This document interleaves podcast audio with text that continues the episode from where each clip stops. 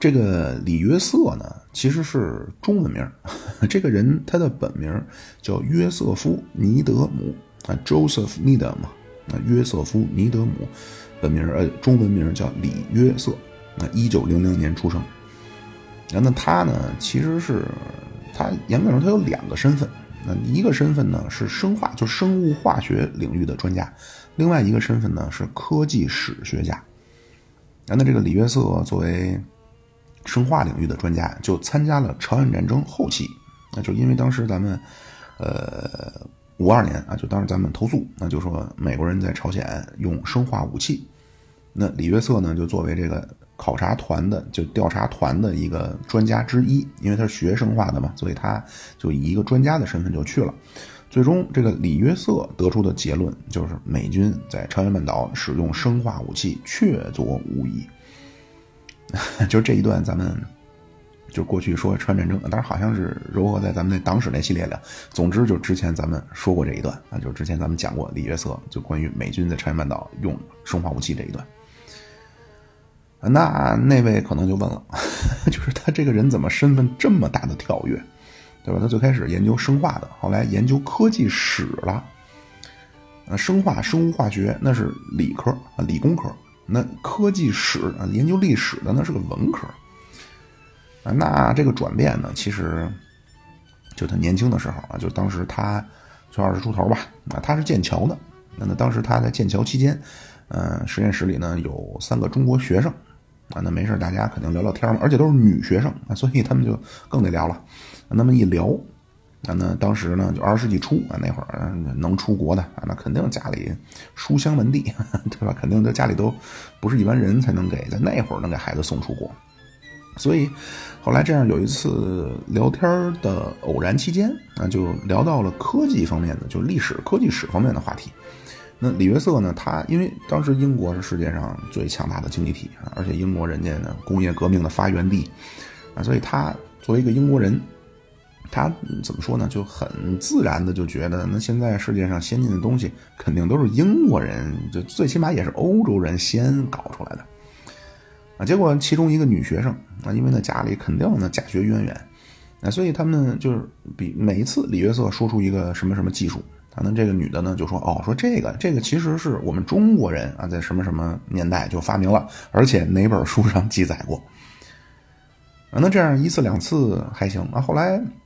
李约瑟刚开始不能相信啊，后来发现每次怎么都这么的，就都是一说什么啊，就中国人就有了，所以他就去查啊，查完之后那更加就就完全就怎么说？呢什么造纸啊啊，指南针、印刷术。啊，这都中国一千年、两千年前中国就有了，啊，所以等于李约瑟跟这个女孩聊完天儿啊，再加上自己做做功课，等于他三观就被颠覆了，啊，这样他的兴趣就从生化，就到了中国科技时候叫世界科技史了。那后来到二战期间，那他呢就作为英国领事馆的文化参赞，啊，因为当时南京那什么了，所以他当时在重庆，那他呢就利用职务之便。啊，就等于也是上班摸鱼呗，就当时文化参赞就看了很多中国的就历史的典籍，然后二战以后呢，他又去了联合国的教科文组织，那后来回到英国以后，他就在剑桥建了一个叫里约瑟图书馆，那里边大量收集了中国历史的资料，包括文物啊，然后他后半生就一直就开始编辑中国科技史，啊，就是他的这个。所谓这个，他他相当于是开宗立派了啊，他就是发明了一个叫科技史，而且他非常详细，把每一种技术啊都非常详细的都考证啊，就最早见于中国哪本书，然后这些技术诞生，那本书里提到的这个技术诞生在什么朝代，然后还都有图啊，都画上大概是什么原理，然后还注明了就是这些设备或者说这些工具和欧洲人发明的时间差。那既然有了时间差呢，那就他又分别做出结论，那就比如这个技术是从东方传入西方的，那比如那个技术，那欧洲人先有的吧，那就是从西方传入东方的。那最终这个李约瑟的结论就是十六世纪以前，啊，那当时东西方的技术交流主要就十六世纪以前是中国的技术主要往西方传。那从十七世纪开始啊，就开始有些，就西方有的东西开始往中国传了。到十八世纪以后啊，基本就是欧洲先进的技术先进的工具开始往中国传了。所以，那他得出这个就是事实上，他经过他的整理啊，这是他得到的一个事实。那么他呢就看到这个呃事实呢，他就很感慨，那就是为什么古代的中国能在技术上那么的发达啊？所有的就绝大多数的技术都是从东往西传但是呢，为什么到了近代中国没能继续保持领先？而且不但不保持领先，而且居然那么的落后啊！这个就是所谓的里约瑟难题。这个为什么叫一个难题呢？啊，因为历史上呢盛极而衰的文明太多了啊，就是什么苏美尔啊，什么包括埃及、古印度，后来的波斯、呃希腊、罗马、那阿拉伯，就是各领风骚几百年啊，然后盛极而衰，就是其实是一种常态。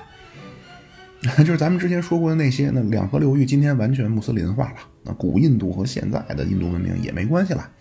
那罗马人和现在的意大利也没什么关系了，但是，就是中国太特殊，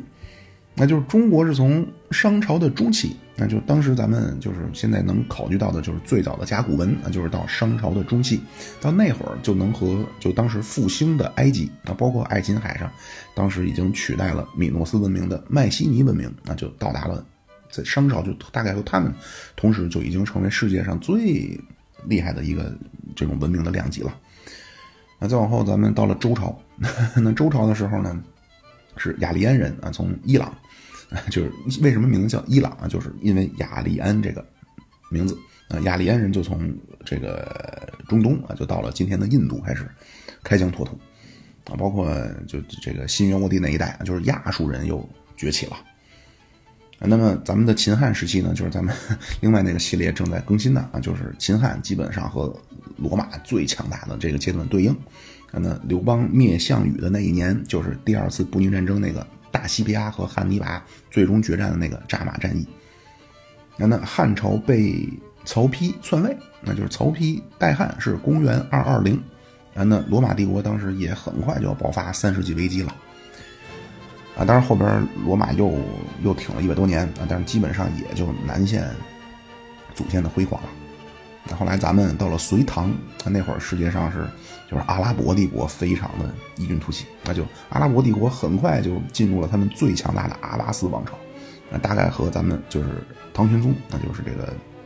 唐明皇李隆基那会儿同时。阿拉伯也进入了最辉煌的时期。那阿拉当时阿拉伯帝国这个阿巴斯王朝再往西，就是苟延残喘的东罗马，就或者也叫拜占庭帝国。如果越过了拜占庭再往西，啊，当时是呃保加利亚有一个叫保加利亚第一王国。那然后再往西，那到西欧呢就是法兰克王国。那东罗马后来被灭了以后，那那会儿地球上能提上个的啊，一个是东方的咱们的大明。啊，一个当时在中亚也是雄鸡一时的铁木尔帝国啊，然后到了小亚细亚、东亚，包括就接管了穆斯林穆斯林领地的那一段的这个奥斯曼土耳其，然后再往西是匈牙利王国啊，叫欧洲之盾，然后再往西就是一盘散沙的神圣罗马帝国，再往西就法国，然后再往西英国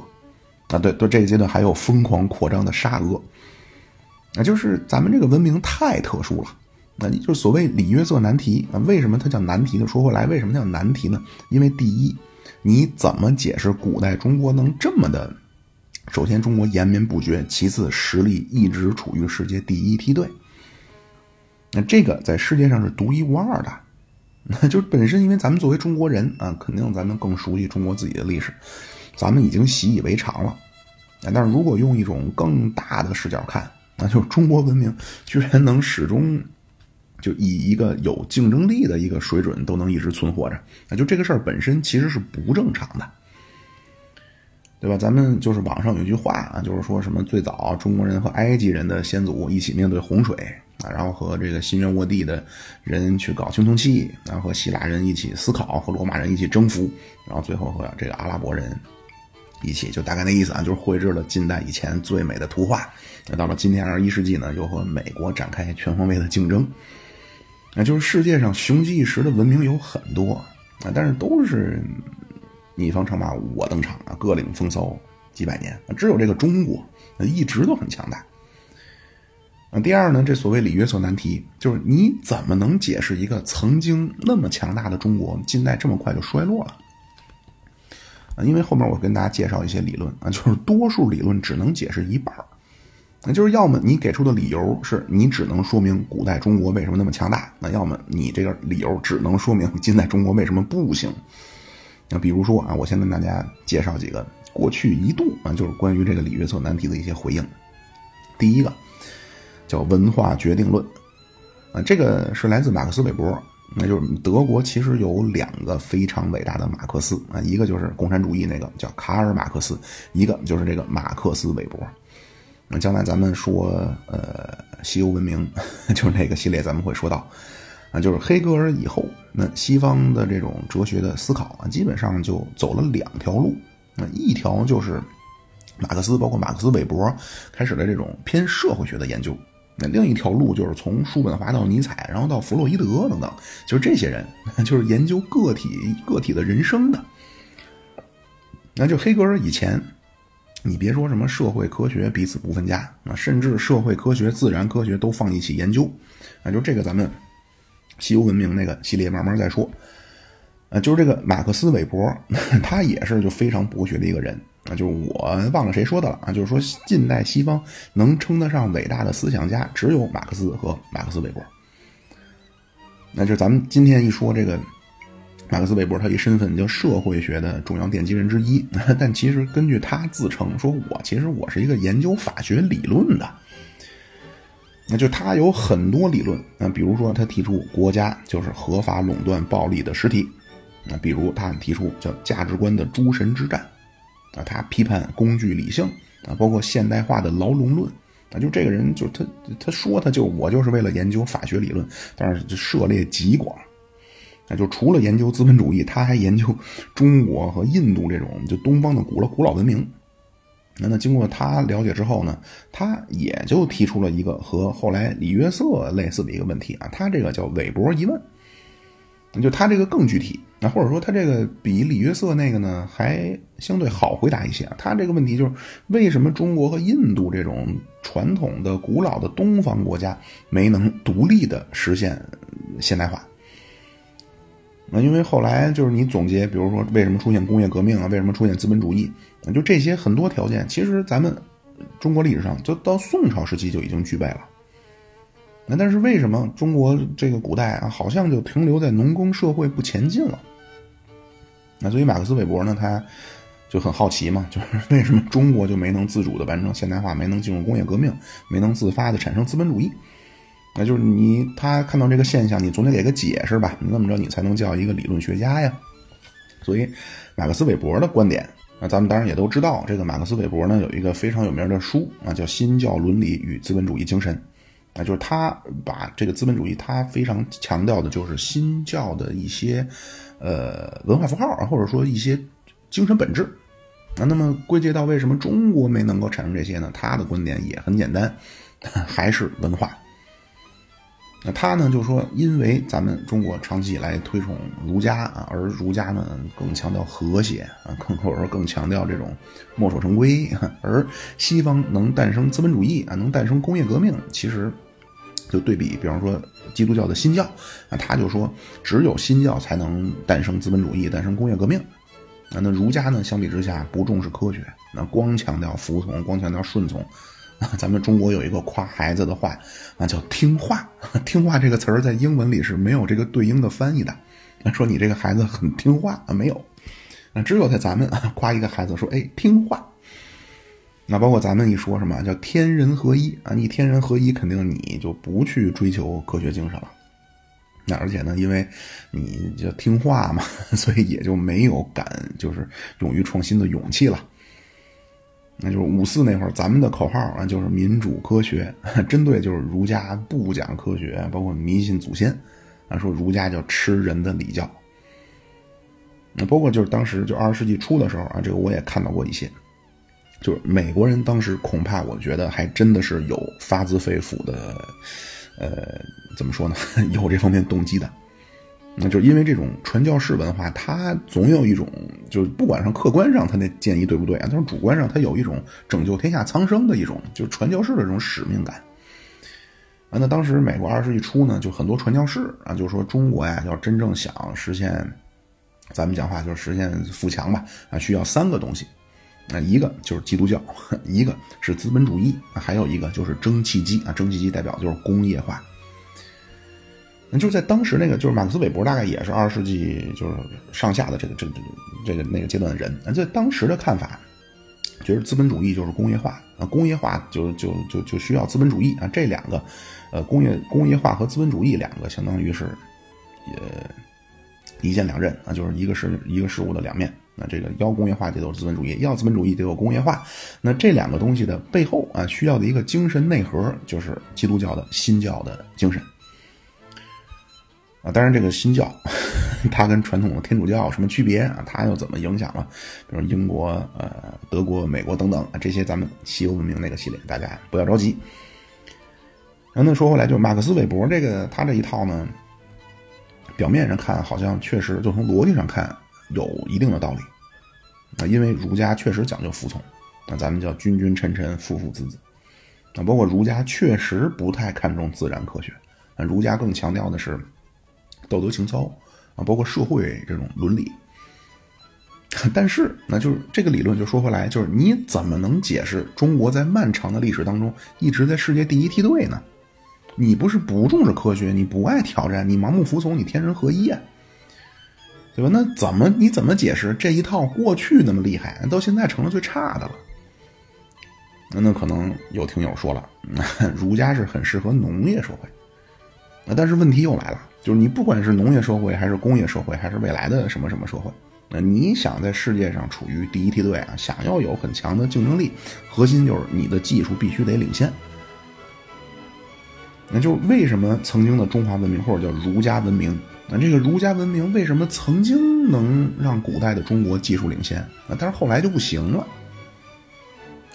就是文化不行，导致了中国近代衰落。啊，就这个逻辑上，好像你只解释近代衰落这部分说得通，啊，但是文化不行导致中国古代高度发达，这个听着就很奇怪。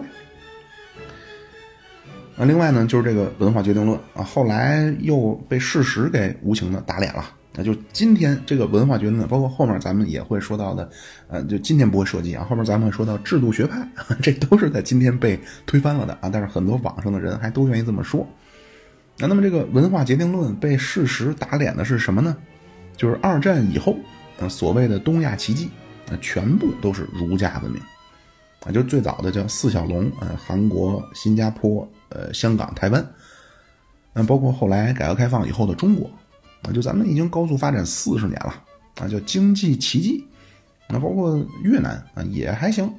就是这些全都是用筷子的啊，用筷子的就是儒家文化圈。啊，所以你怎么能说儒家在搞现代化方面就是儒家文明不行呢？那甚至更早的日本，那咱们下期开始吧，可能 就会跟大家说，就是两次鸦片战争以后，那咱们中国当然清朝叫洋务运动啊，日本是开始明治维新，那区别就是洋务运动是发展枪炮啊，然后明治维新是引进了很多西方的社会组织层面的啊，比如现代的工厂、现代的银行。那最早到日本来的，就去日本去去去去帮他们去去去去去建工厂的这些西方的专家，啊，对当时日本的评价啊，说这个民族没有希望，那就 hopeless，说这些日本人啊是又虚伪又保守，啊，天天看着跟你鞠躬哈腰的陪笑脸，其实内心他很不认可你说的，而且说日本人认死理儿，那，但是很快日本人就起来了。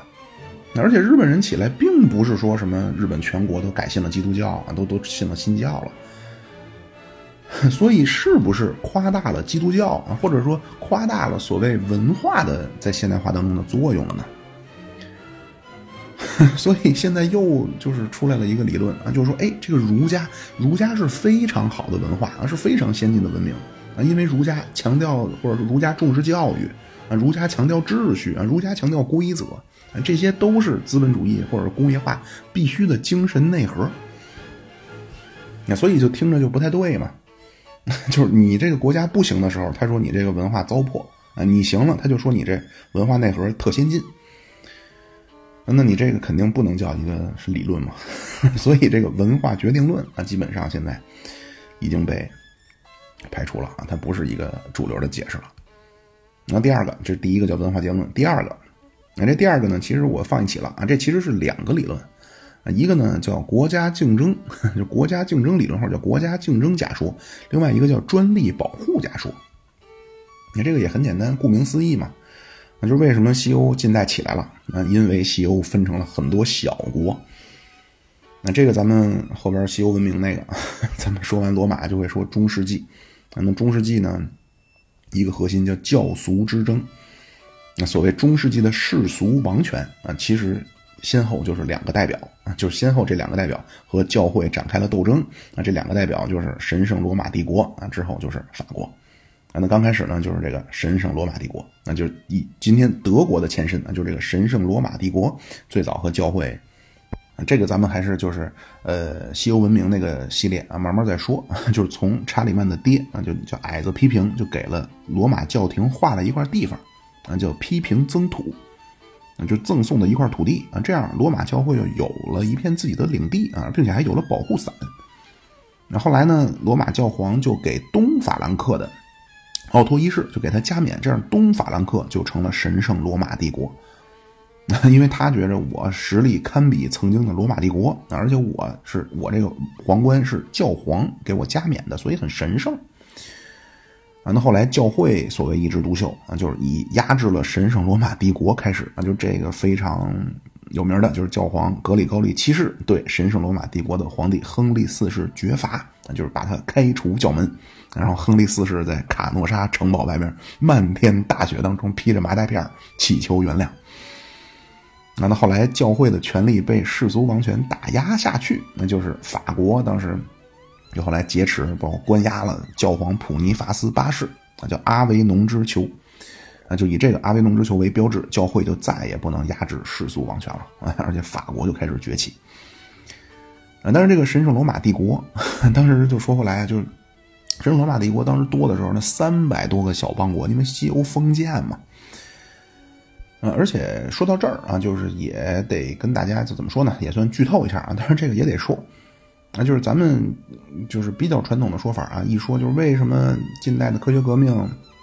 爆发在西欧了呢？因为最早追溯的一个啊，一个内核，起码内核之一就是古希腊哲学。啊但是其实就咱们这个一说中世纪啊，就觉得好像很黑暗，但其实很多后来文艺呃不这个科技革命的。怎么说呢？就是这种准备啊，就已经在中世纪就已经做好了。啊，将来会跟大家分享一些就是研究中世纪的，啊，就咱们说那个西欧文明那个啊，就是比如提出的叫九世纪的，就加洛林王朝的文艺复兴，啊，包括十二世纪的文艺复兴啊，专门有本书就叫这个啊，哈斯金斯写的，就叫十二世纪文艺复兴。那就这个咱们将来都在西欧文明的那个系列跟大家再分享。那就是咱们传统一说啊，就中世纪哪个黑暗的中世纪，那就一片黑暗，惨无人道啊。但其实这个中世纪呢，也蕴藏了很多，或者说播下了很多日后产生科学革命的种子啊。但是这个呃，国家竞争假说，他的核心啊，他说为什么科技革命出生在欧洲了呢？就是因为我们当时大部分我们欧洲国家多。那国家一多，呢国家彼此之间就竞争。那但是反观中国啊，说中国你这长期以来叫大一统啊，你大一统肯定就缺乏这种赤裸裸的竞争了。啊，当然就是咱古话也有说啊，叫人无压力不出，人无压力轻飘飘，呃，井无压力不出油。啊，那么特别是到了近代啊，就是近代和资本主义最匹配的一种经济模式啊，就叫自由市场经济。那它自由市场经济，它强调的就是自由竞争。啊，所以这种国家竞争假说啊，也是啊，他就说啊，为什么呢？因为国家多啊，国家多就得竞争，一竞争呢，各方面肯定积极性就被调动起来，这样西欧就发展起来了。那另外那个叫专利保护假说啊，那个也是很简单，就顾名思义，那就说那为什么工业革命发生在西欧了呢？因为西欧呢有一个从古罗马继承来的一个法治精神。说，那在当时来说，最关键的一个法律是什么呢？就是对专利的这种保护。那因为你如果不保护专利，那别人或者说我费半天劲，我发明了一个什么，那第二天别人就抄走了。等于他，我的邻居啊，他抄我作业，他不符合，他不付出任何成本，那他就等于他就坐享其成，这样谁还去自己的去写作业呢？那肯定就互相抄呗。所以这么弄呢，他就说，如果没有这个专利保护制度，肯定就没有人去搞研发了。啊，那么这个专利保护制度呢，这个倒也是事实啊，就是最早是产生于英国啊，就是英国十五世纪就有了专利保护了。啊，所以说正是因为有了这个啊，那英国人才开始愿意去搞发明创造啊，最终英国爆发了科学革命。那么这两个呢，我放一起了，那就这两个也都有问题。那就上一期咱们说过了，那就是一个就是事实啊，就是欧洲大陆最早崛起的恰恰是专制国家。那而且亚当·斯密那个理论啊，就到今天也是，就是市场规模越大越好啊，不光全世界，最好你全宇宙啊，咱们都变成一个大市场，然后分别干自己最擅长的事儿，然后交换啊，这样效率最高。那但是他当时他一说说为什么欧洲好？因为欧洲分成了很多小市场，然后互相竞争，所以这个肯定不对啊。而且如果越分裂啊，就因为越分裂才能越导致越残酷的竞争嘛。所以，按照他这个说法呢，人类应该是越分裂越发展呀，啊，但人类历史不是，啊，人类历史是越统一生活越好，经济发展越快啊。那另外那个专利保护那个，那个也是血淋淋的事实。那后来经过研究啊，说那确实英国十五世纪就有了啊，但是到工业革命早期，那其实绝大多数的新技术都没去用过那个所谓的专利保护法。那因为你。一旦去申请专利啊，首先你要干的就是你要把你的信息、把你的技术公开，那这样很多人就学走了啊。学走之后，他稍微改一改啊，又不涉及侵权啊，又自己能用上了，所以等于这样传播的途径反而更快了所以在工业革命早期啊，当然也包括工业革命爆发之前，那当时那段时间很多新技术宁可不申请专利。就是他们的选择是，我先趁着别人没反应过来、没学到手的时候，我快速收割市场。啊，所以这个专利，所谓这个专利权保护，嗯，对引爆工业革命的意义根本就没有那么重要。那这是第二个，啊，这是第二，其实是两个，一个就是国家竞争假说，一个是专利保护假说。啊，这两个也都我也听过很多大师给大家讲课啊，一说什么就是这欧洲人重视专利保护，所以人家有创造力。啊，或者一说什么就是啊，这个要有竞争，一有竞争，人家就有创造，啊，但是这个都和事实不符。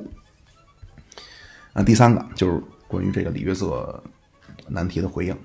第三个呢叫高水平均衡论，啊，也叫高水平均衡假说，也可以叫高水平或者叫高收入陷阱，就是古代中国陷入高收入陷阱了。那包括古罗马，就因为咱们我知道，可能有些听友也在同时听着咱们古罗马的那个系列，那就无论是古代中国还是古罗马，都陷入高收入陷阱了。那这样对于新技术的需求啊就没那么强烈，或者说即便有了新技术，对新技术也无力承受了啊，所以这样这种大帝国停滞不前了。啊，这个理论是怎么回事呢？这个理论也是一个英国人啊，叫 Mark Elvin，。这个他也是专门研究中国经济史的啊，那他英文名字就叫就叫这个 Mark 啊，就就马克呃埃尔文吧啊，他的中文名字叫伊茂可，那他七十年代就出了一本书啊，也是很有名研究经济史的啊，叫《中国过往的模式》啊，《The Pattern of the Chinese Past》那就中中国过往的模式。那他呢，就在这个书当中就提出了所谓这个叫高水平均衡陷阱的理论。那他的意思是什么呢？就是中国在前现代社会啊，因为中国有了一套非常先进的制度，包括土地制度，包括劳动力市场制度，包括这种产品市场，包括私有权产权制度，包括这种人才选拔制度。所以让中国的科学技这个技术始终处于世界第一梯队。那问题出在哪儿了呢？是因为中国的这种发展模式叫内爆式的发展，那就是中国是很少向外扩张、向外移民当然也有但是主旋律还是在咱们华夏大大地上去繁衍生息啊。包括咱们对比古罗马也是啊，其实古罗马和咱们古代中国一样啊，就是前后左右你出不去了，你到头了。以当时的科技水平看，你到头了啊，所以只能不断出现内爆，那就是向内爆炸呀。啊但是你不断内爆，就产生一个问题，就是人口越来越多，但是人均土地越来越少，那人均土地越来越少，又怎么了呢？人均土地越来越少，一个你的剩余会越来越少。啊，就这个过程，因为他研究这种史这种史料啊，这个我也看过很多不同的解释啊，就大概啊，就是咱们用了两千年，就从公元前一千年到公元后一千年，那就公元前一千年是周朝啊，公元后一千年是北宋。那中国就咱们的祖先呢，用了两千年，那中原地区的人口到达了一个亿，然后又用了五百年。那就等于时间砍了一半啊，然后达到了人口翻倍，那就到明朝中晚期中，这个中国的人口到达了两亿，然后又用了只用一半的时间，就二百五十年的时间，人口就又翻倍了啊，到清朝到达四亿。啊，当然很快咱们就近代各种的战乱，包括驱逐啊，就最终赶跑了侵略者。建国以后，中国只用了五十年啊，人口又翻倍，啊，从五亿到达了十亿。啊，但是人口翻倍越来越快，那人均可耕地面积，啊，当然这个就是统计数字，就我也看到过很多材料啊，就也多少有些出入，但是大概来说，我在这儿跟大家分享的这个就是人均可耕地面积，大概是这样啊。总之主旋律也是叫断崖式下跌。那公元一年的时候，那就是西汉末期，当时中国的一个就是人均可耕地面积啊，大概人均是十亩。那公元前呃呃公元后一百年是东汉，那中国的人均可耕地面积是也是十亩，然后到公元一千年，那就是北宋。公元一千年是北宋咸平三年，这个大家可以记记一下啊。到公元一千年，北宋的时候，中国的人均可耕地面积砍半，只剩五亩了。然后乾隆三十一年，人均三亩；光绪十二年，人均二点四亩。到二十世纪八十年代，人均一点三亩，就是咱们说一亩三分地儿。啊，但是这个农业社会呢，国家财富最主要就是来自自耕地。啊，那你人均耕地这么减少，那剩余财富必然也会减少。啊，所以你没有没有剩余了，等就算你产生了新技术，社会也无力承担了。那另外一个原因呢，就是因为劳动力它内爆嘛，所以劳动力爆炸，那劳动力的价格就会大大降低。那么今天讲话就内卷啊，就是一旦出现新技术，我不何必要用呢？我有更廉价的劳动力来填补这个，就能达到同样的效果呀。那比如说一条流水线，那如果我这流水线全部换成纯机械臂的作业，那就是这个机械臂可以一天二十四小时轮流转，能一直这么干活，然后这套设备我能用十年，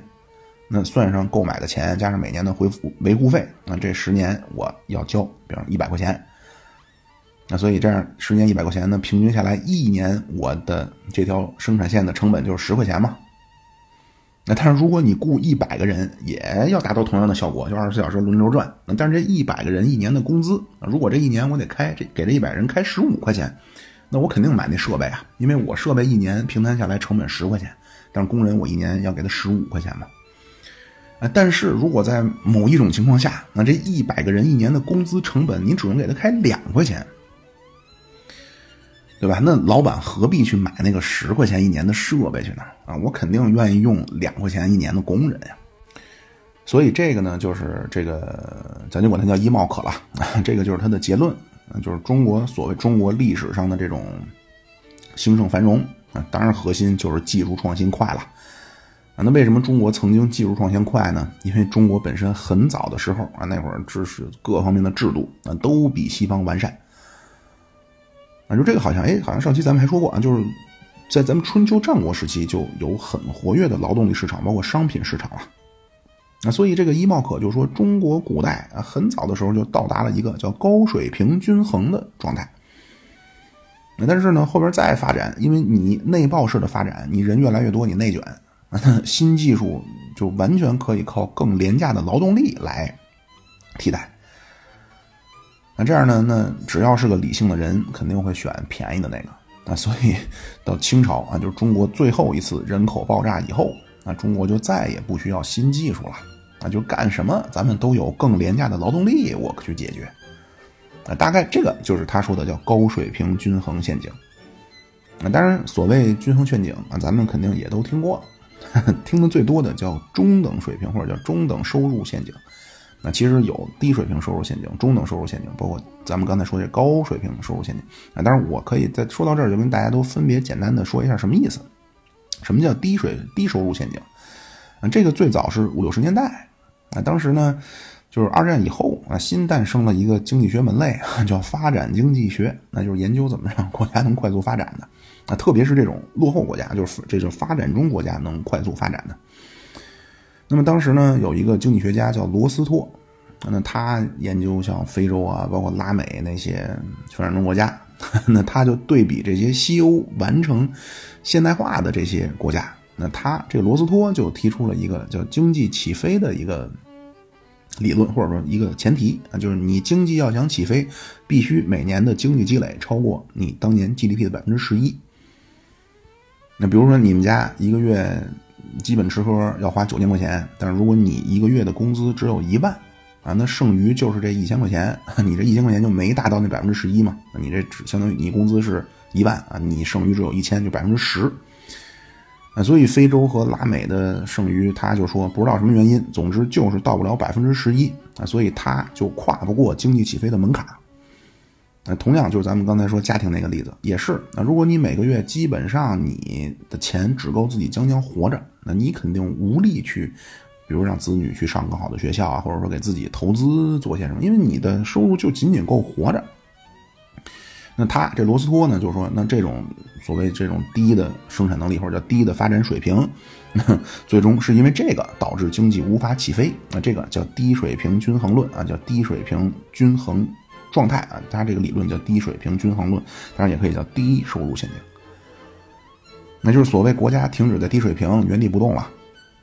就你五六十年代那会儿，发展经济学的一个主流思想叫外部援助论。那就是你不是剩余不足吗？你不是积累积率过不了百分之十一吗？好，我外部援助你一笔钱，你就起来了。啊，这个最早是是是是是证明是对的。那因为这个那会儿 就二战以后干了一件事是什么呢？叫马歇尔计划，就是美国的资金一下进入欧洲，就复兴欧洲。啊，但是这个我就不能说了啊，就是这个说来说去有点远，就是后边事实证明不是那么简单。啊，而且这个就是他说这个积累率这个啊，我也可以跟大家分享一个，就是咱们民国 就是蒋介石政府啊，就是所谓南京十年啊，也叫黄金十年。那那个阶段中国的经济积累率是多少呢？百分之三十。这个是来自一个呃现代的经济经济史，也是经济也是经济史学家啊，叫 Ruskin 啊，可能叫卢卢斯金吧，不知道啊，叫 Ruskin。那根据他的研究。那就是说，蒋介石就是民国南京十年，就中国民国那个阶段，中国的所谓其实中国经济完全是可以起飞的。那就起起码从这个经济门槛上看啊，就从这个起飞门槛上看，那会儿中国是三倍啊，几乎三倍啊。啊，但是咱们五二年就是一五计划开始的时候啊，咱们中国的累积率是百分之二十五啊，其实也不错。啊，当然就是关于计划经济这个，咱们后边 老老老老老老跑偏。啊，这个就是第一收入陷阱啊，就是百分之十一的这个积累率啊，你如果不跨过这个，你就不可能实现经济起飞。那你落后国家，如果你不能起飞，你就只能呈现的一个，就是今天咱们可能大家不太关注啊，咱们中国人一说到外国，脑海里想的不是美国就是日本。那但是其实世界上有很多很多贫困国家啊，就他们真的是原地不动很久了。那另外这个是低收入啊，那另外还有一个呢，就是中等收入，这也是咱们现在听说最多的啊，因为现在咱们怎么看怎么好像 有点不太乐观啊。这中等收入陷阱的核心是什么呢？啊，或者这么说吧，就是它的典型案例是什么呢？咱们前面说那低水平收入的案例啊，那就比如像非洲啊，比如说这种就是最落后的国家，那中等收入陷阱这种案例最典型的就叫四小虎，那就是亚洲四小虎，那就泰国。呃，马来西亚、印尼、菲律宾，那这个就是所谓中等收入陷阱，就是一个国家它随着人均收入的增长，呃，怎么说呢？就是你再想去从事你劳动力密集型的产业，你因为你你劳动力价格上来了啊，所以你的人口红利没了啊。但是你想转型，你想进军资本民营型的产业，你又进军失败。就是一方面是你人均收入提高了，劳动力价格价格就贵了啊。如果你再去从事劳动力密集型的产业，你劳动力的价格没有竞争优势了啊。但是这会儿发展到这个时候，又没建立起什么自己的核心技术，如果你想去资本民营的产业去去去竞争啊，你又没法和发达国家去竞争啊，别人很容易卡你脖子。啊所以这样经济增长就动力不足了。你具体的体现就是你再去参与全球的产业链分工啊，你过去的那个优势就是劳动力的价格，你这优势没了，因为你劳动力你你随着经济资本的积累，你劳动力贵了啊，但是你劳动力价格贵上去了，你自己核心技术又没有。那这是对外，那对内呢也是，当然种种原因了，这咱就不好说了。总之就是国内又贫富分化又很严重，消费能力又不足，那再加上经济危机。那就是这种外部的一些影响啊，就是咱们都知道，九七九八年当时有亚洲金融风暴啊，所以内外交困，那么经济就停滞不前了啊。那么这个就叫中等收入陷阱啊。这中等收入陷阱的核心就是国家的产业升级失败了啊。你失败以后，一方面失去了你之前高增长所依靠的劳动力的价格的红利，另一方面你又没能形成在资本密集型产业当中的技术优势。那就肯定这么一听，呢肯定很多听友那倒吸一口冷气呀。那这个后面会跟大家说，啊，就是也没有说的那么可怕。那高等的这个高收入陷阱，咱们刚才说了，啊，就是伊茂可提出这个，那就是虽然在某一个历史阶段啊，你的收入对比其他国家已经很高了，那就是不但说你经济早就起飞了，而且也你没有任何进行产业升级、去转传产业转型的压力了。那就是古代的中国在对比全世界，中国就是啊，你就已经高水平了，但是你为什么停滞不前了呢？那既然你停滞不前，最终你就被别人赶超啊。那么他这个伊茂可的理论就是所谓高等收入、高收高收入陷阱的一个核心，就是你停滞不前的核心就是你人口太多了啊，你人口太多导致劳动力价格内卷，你劳动力价格内卷就对新技术需求不足，那这也是一个事实，那就是宋朝咱们就发明了纺织机。发明了纺织机，结果到明朝后期，包括到清朝，再也不用了。那就是咱们说的那个，你造一个纺织机，或者你买一个纺织机的成本，还不如我雇几个廉价劳动力呢。反正劳动力更便宜，对吧？你嫌我给的少，你不干，有人干，那咱们叫内卷啊。就是他这个理论，就伊茂可的这个理论，曾经一度是被解释，就是接受度非常高啊，就是解释呃李约瑟难题的这个。但是他这个解释也有问题啊。那批评这个对伊茂可这个理论的批评就来自林毅夫。那第一个呢，就是你说剩余不足啊，但其实它暗含的假设就是伊茂可的这个假设其实是这个经济已经失去了技术提升的能力了啊。比如他说伊茂可说啊，人越来越多，人均土地越来越少啊，因为内爆嘛啊，这个是对的，就这个是这个是事实没错，但这个不能推导出剩余就会越来越少啊。这个是因为伊茂可它有一个暗含的假设，就是这个经济已经不能技术提升了。啊，因为如果技术能不断提升，就算人均可耕地面积变少，啊，那剩余也会越来越多。那比如原来二十个人，你只能耕三十亩地，但如果有了联合收割机，啊，一个人你别说三十亩了，啊，一个人三千亩地他都能耕。啊，那剩下的不是还有十九个人吗？那剩下那十九个人，你甭管你当保安还是进厂。肯定剩余比那二十个人耕这三十亩地，你的剩余要更多。那但是伊茂可的意思是啊，说因为人多内卷，科技不发展了，发展也负担不起了。啊，比如现在就算有联合收割机，但是农民因为啊人均可耕地面积太少了，所以每年的余粮 就是，当然他拿下来，他有一部分拿来当第二年的种子，另一方面可能微乎其微。啊就算这个社会有了联合收割机，农民也买不起了。就他这个就伊茂可这个逻辑上啊，就是是说得通的，而且他这个比文化决定论还好啊，就是他等于他两边都能解释啊，就根据他这个，他又能解释为什么中国古代能强大啊，又能解释为什么到了近代中国又落后。但是啊，在中国科技史上啊，或者叫中国经济学史上啊，有一个说法叫中国版的工业革命。那就是中国爆发过一段啊，就是中国的技术非常就进技术提升非常快速一个阶段啊，大概就是公元十年到呃就公元十世纪到公元十二世纪，那就是宋朝，那就中这个宋朝这个阶段，这个也是根据呃麦迪逊的那个资料整理，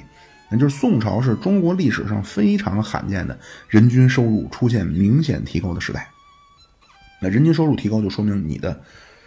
咱们叫生产力就就就就高嘛，那或者说你这科技的技术含量更高嘛，你的人均收入才能提高啊。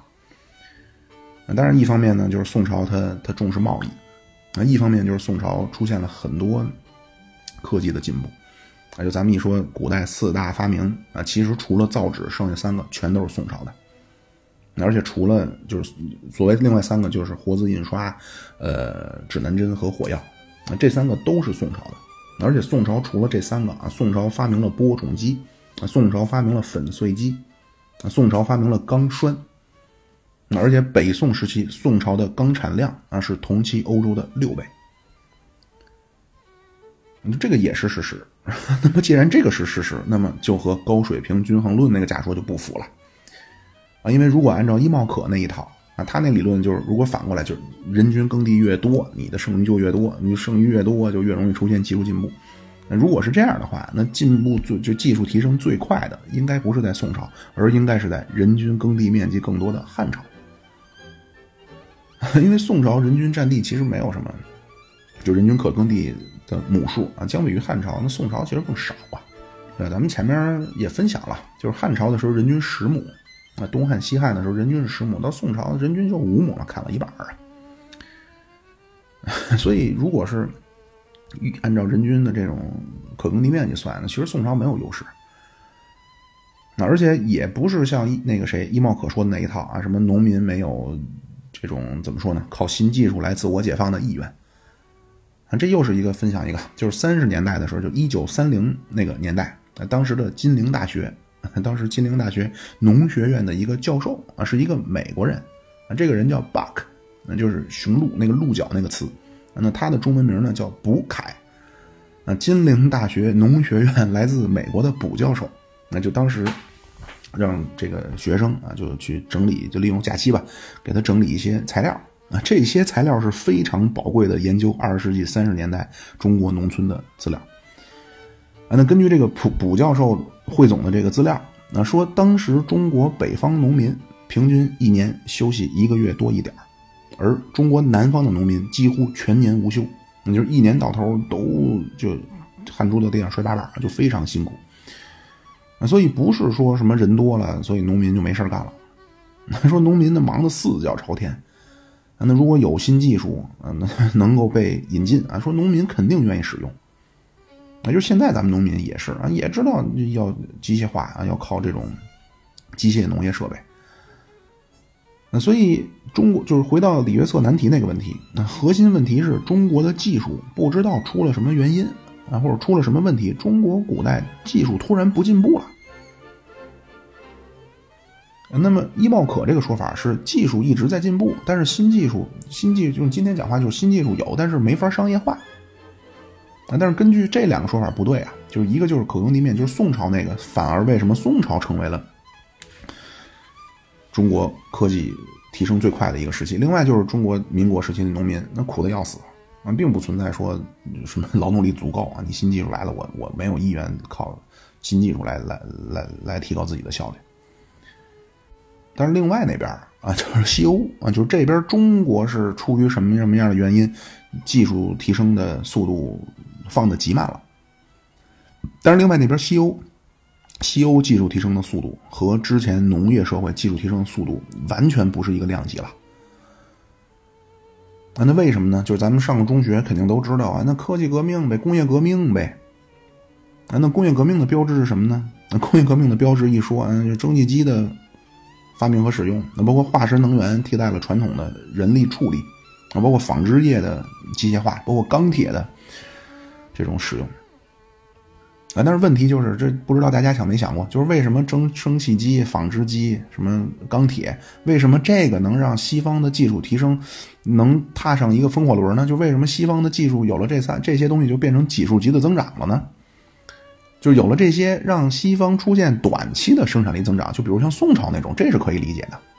啊。但是不是？而是西方自从工业革命开始以后啊，开始就。你可以叫奋起直追，也可以叫怎么样。总之，这个科科技增长的速度是越来越快。那另一方面，就是咱们也说了，就是世界上最早的那个纺织机是咱们《天工开物》记载的花楼机啊。而且宋朝钢铁是宋朝是西欧六倍，所以就回到那个李约瑟难题，就是中国怎么就没能进入近代的科技革命，然后把西方去越甩越远，反而让西方给咱们甩开了呢？那当然有解释啊，也是这这介绍几个比较诡异的啊，比较荒唐的啊，比如说啊，说啊那是西方大航海了，大航海以后西方打劫了全世界。啊，当然，这种咱们先不去做这种道德上的那什么。就算他是打劫了全世界，那罗马帝国也打劫了他能看见的全世界了。那他怎么就没能开启一个势不可挡的技术爆炸呢？而且根据高水平均衡论，啊，你你随着黑人劳动力你涌入西欧、北美，那按说西欧和北美也应该内卷了。就你高水平均衡论也应该技术停滞了。另外还有比较离谱的。那就是说啊，为什么西欧那技术爆炸了？因为传教士把中国老祖宗好玩意儿偷走了。还说传教士来了呢，都带着革命带带着目的来的啊，都是一帮间谍。那他们把咱们老祖宗什么天工开悟，把老祖宗写的东西全都翻译成英文带回去了。那这就更加诡异了，对吧？你之前一百米跑十五秒，啊你年级第一，后来来了个人，他跑九秒。你说你跑九秒是你偷的我的训练方法？啊，这不可能，因为最早跟中国学的，啊，还不是或者说学的最到位的，那肯定不是西方传教士，而是日本。就是说，如果说，呃，西方爆发了工业革命啊，是因为传教士偷走了中国老祖先的什么智慧，然后西方出现工业革命了，那按说应该是日本比西方更早爆发工业革命。对吧？所以这两个就都很诡异啊！当然，咱们也都是批判的看。所以就说回来啊，是我真正想表达的，就是真正的核心问题啊，其实就是工业革命开始，那西方技术提升的方式不一样了。啊，那工业的工业革命的核心，那或者说咱们一说到工业革命，就是蒸汽机、纺织机、什么化石能源，包括钢铁啊，在这些东西背后的那个东西啊，其实才是工业革命的核心。那这是什么呢？就是到了近代以后啊，科技提升或者叫技术提升的方式变了啊，所以西欧才踏上了风火轮，而且越跑越快，一直到今天，这种提升的这种速度啊，也没有什么减缓的趋势。那就这个东西，就是所谓技术提升的这种方式，中国也没自主的产生啊，其他地区也没能自主的产生。啊，什么叫技术提升？啊这个技术提升也叫发明创造，那本质其实靠的是一个东西，叫尝试错误或者叫试错。那英文叫 trying error，啊，就是试错。那比如你前现代社会啊，你是一个铁匠，那你在打铁的过程中，那可能是因为偶然的操作失误，啊，当然也有一。可能就是你主观上确实想进行一些尝试，进行一些突破。就是你在这次打铁的时候，你的方法和之前传统的就是师傅留下来的方法不一样。那多数情况肯定是不如之前的嘛。那因为那老祖宗 对吧，都是把世界的这种多经验多丰富啊。那所以多数情况你的尝试肯定是徒劳无功啊。但是，一旦啊你狗屎运啊，或者说你这个运气好啊，你撞上了啊，你这次打下铁来。啊，比如人家都是用什么水啊，你这人用的是尿，所以你这个铁啊比别人你打出来质量更好。那你接下来你肯定还会这么操作啊。如果你这么操作几次，你都用尿，发现确实没问题了，那这个你就叫发明了一个新技术了。那那古代其实也肯定是那什么嘛，啊也存在互相竞争，你跟你对门的打铁的肯定也竞争，所以你肯定就就秘方啊，独门秘方，咱们古代也有这些，我独门秘方，秘不外传。那但是别人肯定好奇，对吧？就为什么你打这铁这么好，或者你为什么你你家药丸子吃完别人就就就就就退烧了呢？所以他肯定想办法来偷你的技术，那最终你 防防不胜防，防不胜防，你这个技术只能就所谓叫被传播了。啊，但是就算是这个人啊，就是我说这，你这个你是个铁匠啊，你主观上你是一个特别有开拓精神，你特别愿意尝试新鲜事物的一个铁匠，但是你无论如何，你受限于一个身份，就是你是一个铁匠，你是铁匠，你就必须优先保证每年打出多少多少铁，那你只有说你这个活干的差不多了，你才能去进行一些所谓的创新型尝试，或者叫你去发明创造。啊，所以这种所谓的发明创造或者这种尝试，那注定不会太多，因为每个人的主要精力还是用更保险的方式先去完成你的本职工作。那就是你你是这个行业人，你总得吃饭吧？啊，那到近代或者到现代的发明创造啊，当然本质是一样的啊，也是不断的尝试错误。区别就是现在专门有一群人，这群人不从事任何具体的生产劳动。啊，他们每天的工作就是在试错，在实验室里试错。那比如爱迪生发明灯泡，人说他就是用各种能用的啊，从头发丝儿到什么铁丝儿，是各种丝儿啊，最后发现哎，钨丝最好。所以说到这儿，那大家可能也就能知道了啊，就是前现代社会和现代社会技术提升的方式的区别，其实就是前现代社会，呃，所谓的尝试错误，那靠的是。生产当中的偶然，啊，那尝试去进行尝试错误的人也都是工人和农民，啊，那所谓的知识分子啊，咱们叫士大夫啊，西欧就是那些教会里的啊，这些人几乎不参与具体的生产劳动，啊，当然也就更不去进行发明创造，啊，所以其实社会精英和技术进步完全是脱钩的，啊，这个一直到达芬奇啊，就是达芬奇是动手能力极强。那就有一个词儿啊，叫文艺复兴的人啊，Renaissance man。就我最近啊，就也没事的时候啊，我就在网上去听一个耶鲁的社会学的公开课，里边当然我很感谢人家那个小哥们儿啊，或者小小小女女士啊，反正他翻译的那个啊，里边他里边那个老那个教授就用了一个词啊，叫 Renaissance man。那他翻译的时候就说翻译成啊，文艺复兴时期的人。啊，当然我忘了是说谁了。啊，就说，比方说到一个人啊，那个翻译就说翻译说啊，他是个文艺复兴时期的人啊，但是那个人不是嘛？啊，他因为这个 Renaissance man 的意思就是说这个人多才多艺、博学多才。那就是后来近代政治学的霍布斯，那就咱们一提到霍布斯，那肯定叫政治理论家，但是其实他也研究人体啊，包括洛克，洛克给他的一个好朋友叫夏福斯伯里，那给夏福斯给老夏福斯伯里做过一次心脏手术。而且还活了啊！包括咱们今开始前面提到那个谁，马克思韦伯啊，一直到马克思韦伯那个时代，还都是，就是就是说，那当然跑偏了啊！就说回来就是在古代社会的时候啊，古代社会的时候，社会精英，你比如说像在西欧啊，咱们这边关注的是什么呢？关注的是道德呀，那孔子的微言大义啊，啊这个字怎么解释啊？啊什么叫色难呀？然后那西欧的知识分子啊，关注的是什么呢？亚当夏娃有没有肚脐眼儿啊？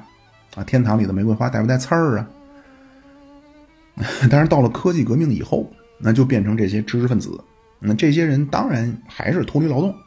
那或者说他们不去进行那种亲力亲为的在一线的那种劳动。啊那他们的劳动是在实验室里去进行可控实验，那是以科学为指导去进行试错。那么这些人的工作，或者说这些人今天叫做科学家。啊，所以鲁班。叫木匠的祖师爷，啊但是爱迪生或者特斯拉不能叫电工的祖师爷。那这个爱迪生和特斯拉，他们叫发明家或者科学家。那当然，无论是前现代社会在具体劳动当中偶然发现技术提升，还是现代社会在实验室里进行有目的的这种试错，那就两种方式，其实就本质都是试错嘛。试错翻译一下就叫刮彩票，那就没人说我可以。刮这买这彩票我必中，那试错也是没有人说我可以这个用什么什么样的方式可以可以一定获得这个技术提升啊，但是有些方式你可以提高，就所谓叫中奖几率。那比如天赋，啊你如果让一个大傻子和一个聪明的人啊，让他们都进入实验室，那肯定是那个聪明的人最终做出科学成果，就是最最终去产生这种新技术的几率更大。那而每个社会当中呢，一般来说有这种有天赋的人，就是分布应该都差不多，那就智商基本就是正态分布。那就不管你是美国人，你在哪儿，大概都是天才，就百分之一，然后笨蛋是百分之一，剩下百分之九十八都是普通人。啊所以就又说回来了，就是人多的国家天才就多，那天才多在技术创新上就有优势。那换句话说，就是总人口的数量给定了，天才的数量也就给定了。啊，当然也有人会说啊，说那你确实天才多，你人口多，你天才多，但是很有可能你天才你去别人那儿去了。对吧？这个也是事实啊。就是现在，就是清华北大的毕业生，那毕业以后一半是去美国深造了，啊，然后去美国深造完了以后，百分之八十留美国了，啊，所以 就是这些啊，就真真正正是，咱也不好说是中国的还是美国的了。总之，就是这些人是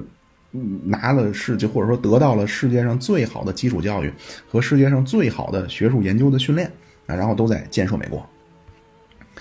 啊，就这种情况，咱们后面也会分析，因为也是就和那个中等收入陷阱一样啊，大家也是忧心忡忡。说看啊，好啊，第一个就是影响技术提升的因素啊，关键因素就是天赋。那或者说换句话说，就是你得让那些适合的人让他成为科学家，然后让他进入实验室，那而不是让这些社会精英在河边上去去修大坝、挑河泥，那或者在林子里当伐木工。那另外影响技术提升的因素，那就是周边科学的水平的发展。那比如说你发明耙子，你发明耙子必须得有铁啊，你没有铁只能发明木头耙子。那如果你后来你还想有钢耙子，你还得有钢。那就是表面上看都是发明耙子，那按道理来说这可能属于叫工业设计，啊，但其实需要材料工程。这种也很重要，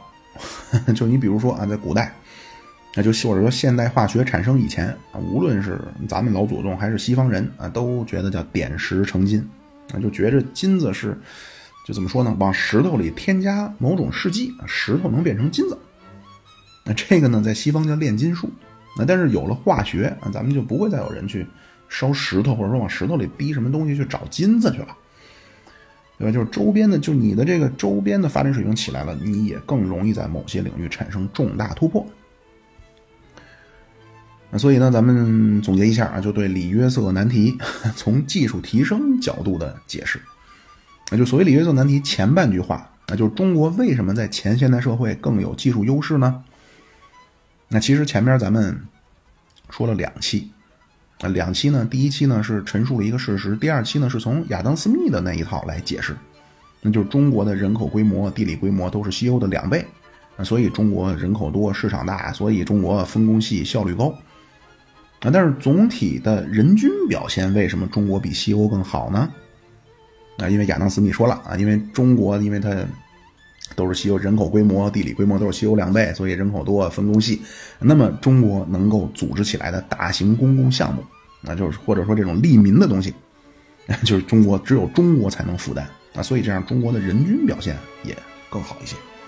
啊那除了人多、市场大、分工细、效率高，那另外就是中国人多。那那人多，参与劳动的人就多。那前现代社会技术提升的方式，其实靠的是经验的积累和劳动中的偶然。那所以，既然中国这边参加劳动的人多，那你的积累的经验肯定比西欧就快。那么发现的偶然肯定就更加频繁。那么偶然当中那个正确的几率，那那么肯定当然就多了。就是你偶然越多，那偶然当中正确的那种，就是或者咱们叫发明创造，那就比西方多。那这样你。所谓发明创造多，就是你技术提升比西欧就快。所以咱们一说到文明古国啊，就这些文明古国都得是人，不光是人口多啊，就不光是劳动力庞大，而且都得是人口稠密。所以这样靠着这些经验当中的偶然，就劳动当中的经验，呃，劳动当中的这些偶然，那创造了很多伟大的文明。啊，当然，嗯，可以再去深挖，就是关于所谓中国版的科技革命啊，为什么发生在宋朝？啊，这儿呢，就是又是牵扯到一些背景了，就是宋朝刚刚开国啊，那会儿宋太宗啊就说要收复燕云十六州，啊，就那会儿的时候，其实华北平原成国界了，包括呃五代十国啊，就是之前那那南方，就咱就只能，我估计大家多少也可能知道一些啊，就是那会儿其实南方的政权比较稳定。那就是北方的什么梁唐晋汉周啊，就老换，而且老打仗啊，所以人口就不断向南迁移。那当时南方其实就已经经历过更早时候五胡乱华时候就永嘉永嘉永嘉之乱啊，就是那会儿已经有过一次衣冠南渡啊，就南方已经开始被开发过了。啊，后来安史之乱，安史之乱也是一次，就是向南走，因为安史之乱基本上就维持在就北方黄河一线。那所以到了宋朝，南方开发基本成熟，那而且南方又没有被长年累月的这种战乱摧残，而且北方咱们是种小麦、种高粱，南方是种水稻，那水稻产量又高，而且北方就是因为他人又过来了，那就是北方咱也不能说北方人聪明啊，就是多少也会有几个聪明人，对吧？大量的人过来，多少又带了几个聪明人，那这些聪明人就会发现北方的生产工具不适合南方，那所以来的这些聪明人呢，就会把耙子改成锄头，那那。从客观上，从小麦变成了水稻，把耙子改成了锄头，带来就是生产力的提高。而且北方呢，传统就北北人乘马，南人驾船，那就是南方主要是坐船。那现在北方那些少量的聪明人来了，发现哎，怎么回事？马不能用，得用船啊！所以宋朝跟船相关的技术也就大大发展了。那而且北方因为就立国的时候，宋朝立国先跟辽打，后来打了几次，又跟西夏打。那宋朝又先天不足，就宋朝是没有河西走廊，又没有长城，所以没有河西走廊就没有马，那没有长城，华北平原无险可守，那所以宋朝的火器又发展了。但是那就是那为什么这种发展就没有和西方那种科技革命那种发展啊？就是宋朝这个发展为什么不能持续？啊，这儿呢就又得跟大家就简单的。这也是大概上周吧，就跟咱一个群友我们微信聊的时候说 说到这个概念，还必须得说，那叫技术分布曲线。那什么叫技术分布曲线呢？这个我跟咱那个群友，我俩私下聊微信的时候啊，我就给他画了一下啊，他说一看就明白了。但是这个那没办法，我只能口述，大家脑补。那这个呢，横轴啊，横轴是技术水平啊，那越往右是技术越先进。那这个纵轴是成本。当然包括研发的经济成本，也包括社会组织的成本。那么越往上，其实是成本越小，或者可以理解成这个纵轴上越往上的技术是更好的。就如果在同样的技术水平之下，越往上这个技术越好。那么在一个社会当中啊，这种技术的分布为什么叫技术分布曲线呢？因为在一个社会当中，所有的技术应该是在横轴上正态分布的。那或者说，所有的技术都应该是在这条正态分布的曲线之下。那如果在这条曲线的呃纵轴的峰值上，那也就是说，这条正态曲正态分布的曲线最高的那个位置啊，在那个位置上，同样技术水平的技术最多啊，区别无非就是成本不一样啊。那巅峰上的那个，就是最上边的那个，是成本最低的。啊，但是就是技术越发展，技术分布曲线如果它本身不能移动的话，那只能是往技术分布曲线，就它左边那些是没有用的啊，因为左边你在在正中间那条技术，相当于是最容易获得，就怎么说呢，就成本可选择最多，所以最容易到达这块那左边都没有用，那右边的，那右边的其实严格上说才真正叫发明创造啊，或者叫代表着更先进的生产力。但是如果越往右边移动，那代表的就是你。当然，一方面你的技术会越来越高，但是另一方面，因为你的这个技术分布曲线本身是不动的，那它越往右收口就越窄。那什么意思呢？就是同一个技术水平之下，不同成本的选择就越来越少了。那所谓越来越少，就是发现的难度，那个刮刮彩票的那个几率也就越来越小了，那难度越来越大了。而且，就算那如果到了尽头，就算好不容易发现了一个，那低成本的选择也就没有了。啊，当然，这个如果大家听着太那个 抽象啊，就真的我这亲身体验，就上周我跟咱们的群友啊，也是我的好朋友，曾经我的跑友啊，给他画了一个图，他说一看就明白了。那就如果这个大家想看图，咱可以群里沟通。那就是总之，就持续的科技进步。不是说在固定的技术分布曲线上去找到那个最右边的点啊，因为到那块儿的话，那是成本又高，选择又少，就太难发现了。所以，呃，怎么说呢？就是如果想找到一个能让科技持续的高速进步的方式，那应该是去想办法让这个技术分布曲线不断向右移动。那这样的区别就是说，在技术分布曲线如果向右去移动的话，那同样水平之下的技术啊，永远都容纳非常多。啊，但是宋朝就咱们宋朝出现科技革命的本质，那是人口迁移带来的技术分布曲线向右移动了。但是因为这种人口迁移不能持续，那所以在宋朝出现了一段时间的科技增长的加速之后，那中国的技术创新就又减慢了，而且就越来越慢，因为你技术曲线不动了，你只能在这一条现有的技术分布曲线里尽量尽量的向右移，这样你的空间就越来越小啊。空间越来越小的意思就是出现新技术的成本会越来越高，新技术的选择也越来越少。啊，或者说用之前那个比方，就是你刮彩票的中奖几率就越来越低了。那所以中国的技术或者中国的技术提升就速度会越来越慢啊，最终到了这个后面我也计划可以跟大家分享一下啊，就是马格尔尼访华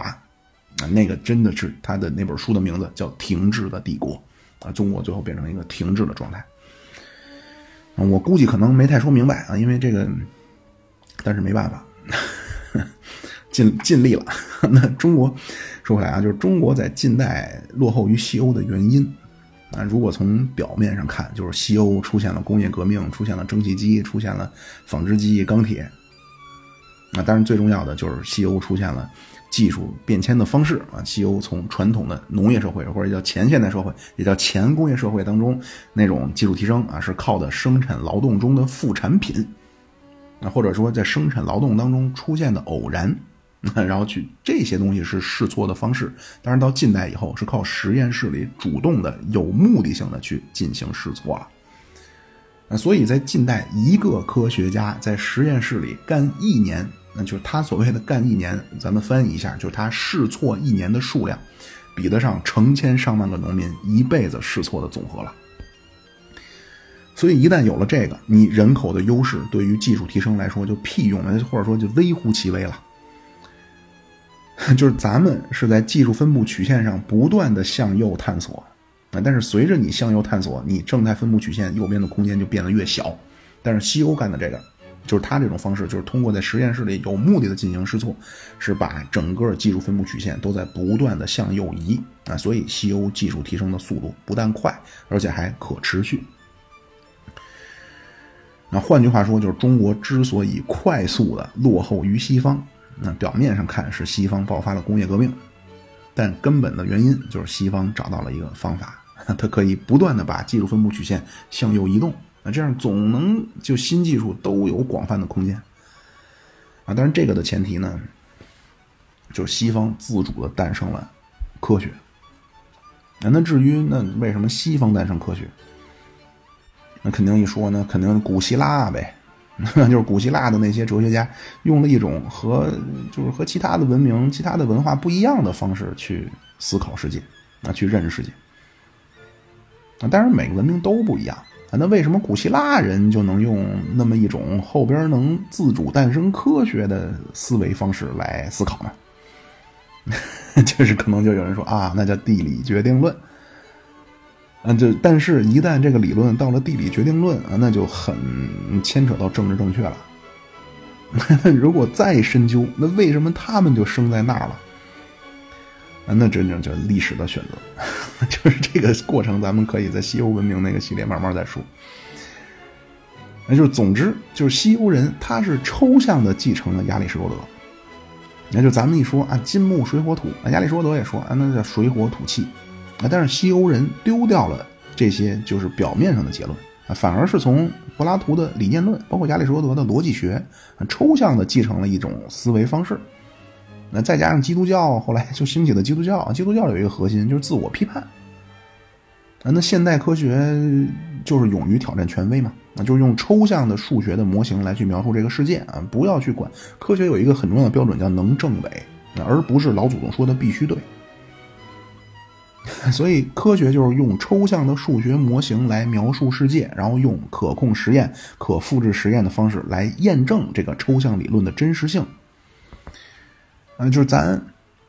别觉得啊，那科学是西方的啊，是西方的跟咱有仇。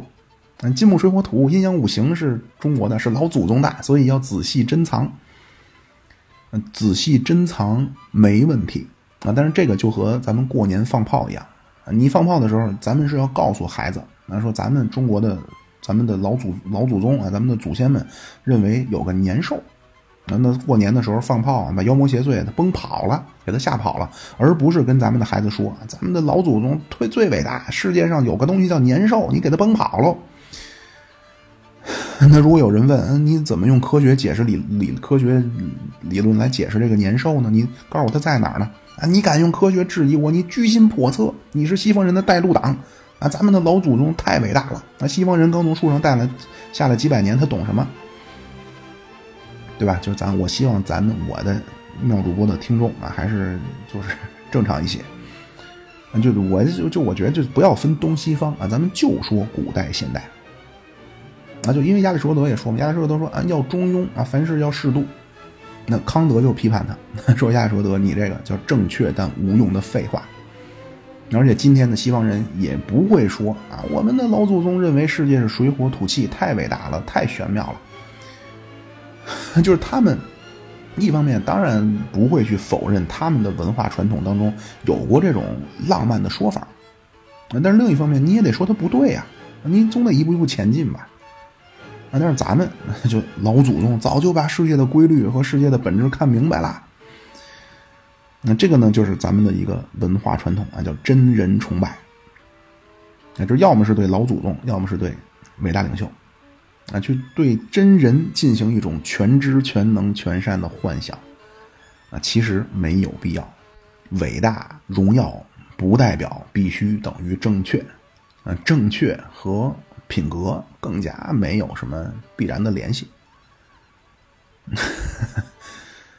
就将来咱们就是说西欧文明那个系列啊，咱们到近代会再说。那就是文艺复兴、宗教改革、启蒙运动啊，那真正是意义非凡啊！就起码对西方人啊，那真正是意义非凡。咱有些人不认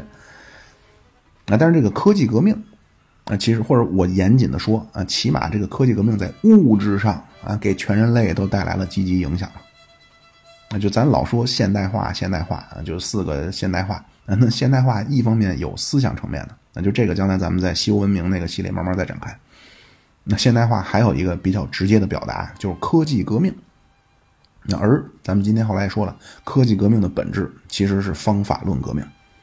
那就是那些对世界有着好奇心，而且愿意去思考的人，而且是那些本身就是社会当中的聪明人。那他们在近代以后开始尝试用数学模型更好的去描述这个世界，那这样带来一个后果，就可以让知识更便于传播。那这个我不知道大家有没有想过，那就可能因为我个人的经历也有关。那比如说你现在跟外国人去讲什么叫浩然正气，你很难讲明白。这我觉得好像还不光是英语的问题，就是不是说我英语不够好，就是你得花很长的时间去告诉他什么叫浩然正气啊。但是如果你用数学模型去描述世界啊，这样沟通的成本极大的降低了。那那除了这种数学模型之外，那那靠着可控实验，那又能把这些新理论去进行修正。就是到了近代以后啊，社会这些聪明人啊，社会这些受过最良好教育的人啊，他们的主要精力不再去抠什么四书五经啊，什么仁义道德啊，啊，包括研究怎么给领导点餐啊，怎么敬酒。